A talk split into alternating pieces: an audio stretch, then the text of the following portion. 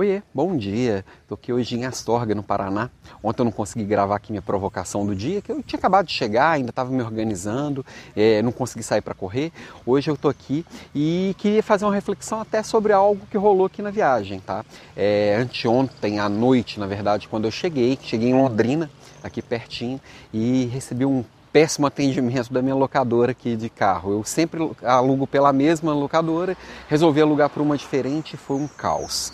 É, visão do inferno, totalmente assim, ruim o atendimento, falta do trato com as pessoas, me fizeram esperar bastante, enfim, foi bem ruim. Não, não vem ao caso aqui todos os erros que aconteceram nem o nome da locadora, que eu não quero ficar reclamando, mas foi horrível.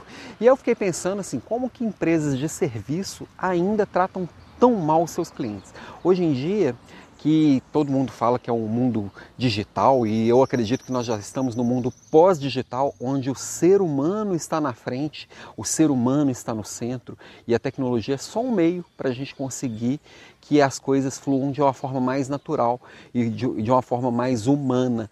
E aí a gente ainda vê grandes empresas e grandes conglomerados que têm uma dificuldade de lidar com pessoas só um olhar para o outro, um cuidado, entender que a pessoa ela tem necessidades, tem demandas. Por exemplo, alguém que está chegando de viagem pode ter ficado viajando o dia inteiro, como era o meu caso.